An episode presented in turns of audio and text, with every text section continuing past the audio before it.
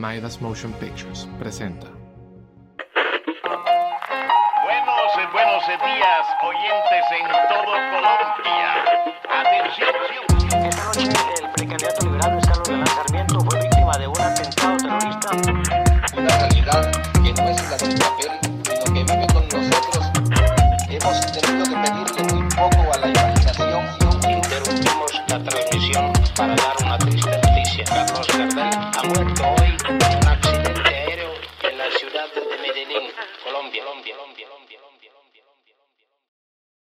De las cosas que más amo de ir a donde mis tíos en Cartagena es que todo el tiempo me encuentro con personas como todas excéntricas, que han vivido unas cosas todas impresionantes. Y bueno, yo siempre me la paso ahí hablando con gente y me echo amiga de varias personas y se mantienen por ahí. Ya hasta me conocen en la playa y me saludan por mi nombre. Pero entonces, una vez mi prima quería hacerse unas trencitas. y fuimos de donde una señora que dice que medio conocida y bueno, que le pusieron unas chaquiras. Llegamos donde esta señora y bueno, mi prima matada. Debo decir pues que tiene cierto encanto con los niños. Yo empecé a hablar con ella y todo pues súper normal. Le pregunté que desde cuándo hacía eso y que si le gustaba vivir en Cartagena con tanto turista. Me contó que justamente se fue para Cartagena buscando ganarse la vida vendiendo cosas, haciendo trenzas y masajes en la playa. Yo después le conté varias cosas de mi vida. Le pareció raro y me preguntó que cuántos años tenía.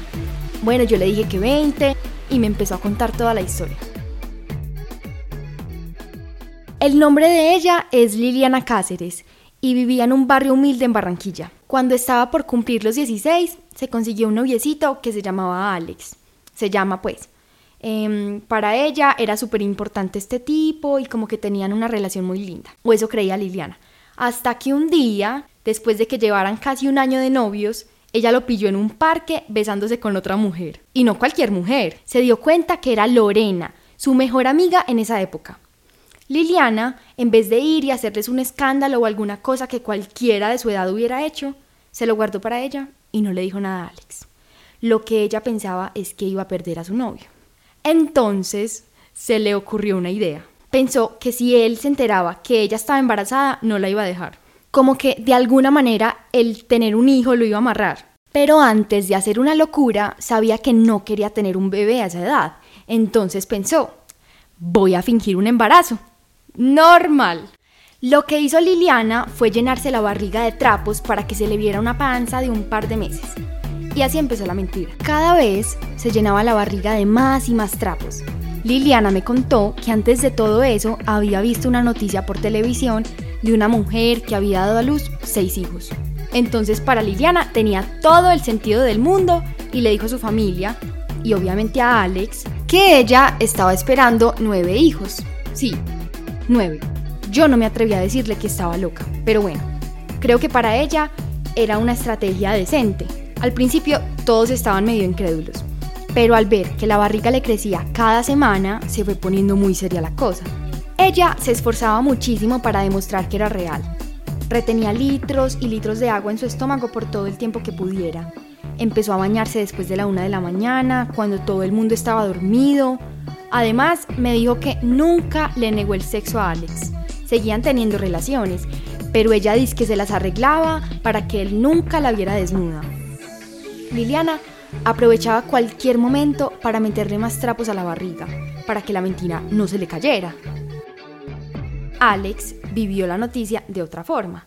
Apenas se enteró de todo eso, casi se enloquece, pero siguió adelante. Mm, pasados un par de meses, Alex sintió que la situación lo superaba y decidió terminar con Liliana y comenzar una relación seria con Lorena, justo lo que Liliana quería evitar. Pero lo más raro de todo fue que a la mamá de Alex le pareció muy irresponsable su decisión, así que durante la supuesta gestación, ella recibió a Liliana en su casa y le ayudó todo el tiempo con medicamentos. Alex entonces solo iba a la casa por las noches a dormir en otra habitación porque no quería ver a Liliana. Pero para Liliana ya no había vuelta atrás. Había que mantener la mentira ya que había llegado tan lejos. Ella tenía la esperanza de que Alex volviera con ella, o de que su mamá lo obligara o, bueno, hacerse cargo. Con el tiempo, el chisme empezó a ir de casa en casa, luego de pueblo en pueblo, y era una noticia muy increíble para un pueblo tan pequeño. Entonces, la gente se empezó a enterar y a hablar de Liliana. Los vecinos del barrio iban a visitarla porque querían tocar la barriga que contenía los nueve niños y preguntarle cómo iba a cuidar a tantos bebés si ella solo tenía 16 años. Pero Liliana respondía que ser madre no era una cuestión de edad y que ella podía hacerlo. El escándalo fue tan grande que personas de toda la ciudad empezaron a ayudar a Liliana y a facilitarle las cosas porque iban a tener una familia muy numerosa de repente. Una campaña de la vecindad le pedía a la gobernación una casa para Liliana y hasta Alex lo llamó directamente el gobernador para darle un trabajo que él tenía y así poder criar bien a sus nueve hijos. Todo se empezó a salir de control. Recibía todo tipo de visitas y de ayudas y la gente era súper amable con ella. Todo parecía que iba súper bien hasta cuando llegó a tener siete meses de embarazo, que la noticia empezó a caer por su propio peso. Una mañana que la llevaron al hospital, le dijeron que tenían que hacerse una ecografía, que era algo necesario para el procedimiento, pero ella se negó y se negó y dijo que les prohibía que le hicieran una ecografía, que si lo hacía los demandaba. A los médicos y al personal de la clínica les parecía muy extraño la reacción de Liliana y empezaron a dudar de la veracidad del embarazo.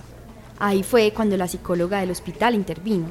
Liliana empezó a hablar con ella pensando que la iba a ayudar, pero la psicóloga se empezó a dar cuenta de qué estaba pasando y le empezó a sacar información a Liliana que seguía negando que todo era una mentira. La psicóloga le dijo que le creía todo y que no había nada que temer. Y después de terminar de hablar, se dio vuelta hacia uno de los médicos y le susurró al oído. La psicóloga los dejó solos y cuando Liliana pensó que la iban a dejar salir, dos médicos la agarraron y la amarraron en una camilla y ella empezó a gritar y a llorar horrible. Empezaron a escarbar por su ropa mientras ella pataleteaba y empezaron a extraer todos los trapos que tenía Liliana dentro suyo. Hasta ahí llegó todo. Fueron más de 100 trapos que tenía amarrados y había perdido toda esperanza de volver con Alex, obvio.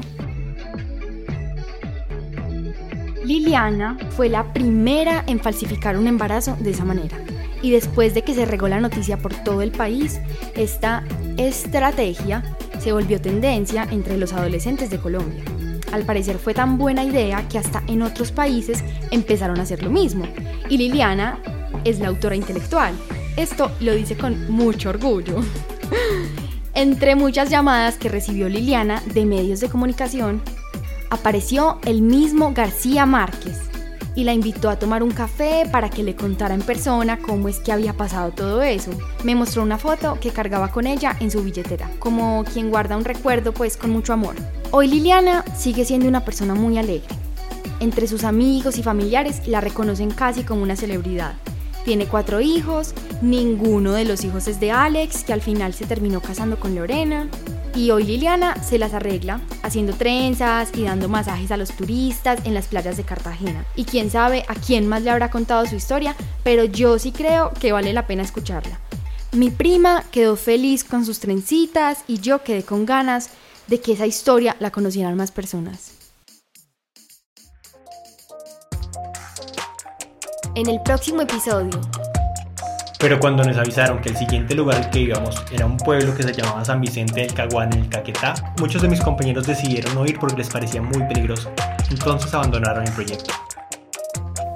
Vicente Ospina es el productor y creador de este podcast.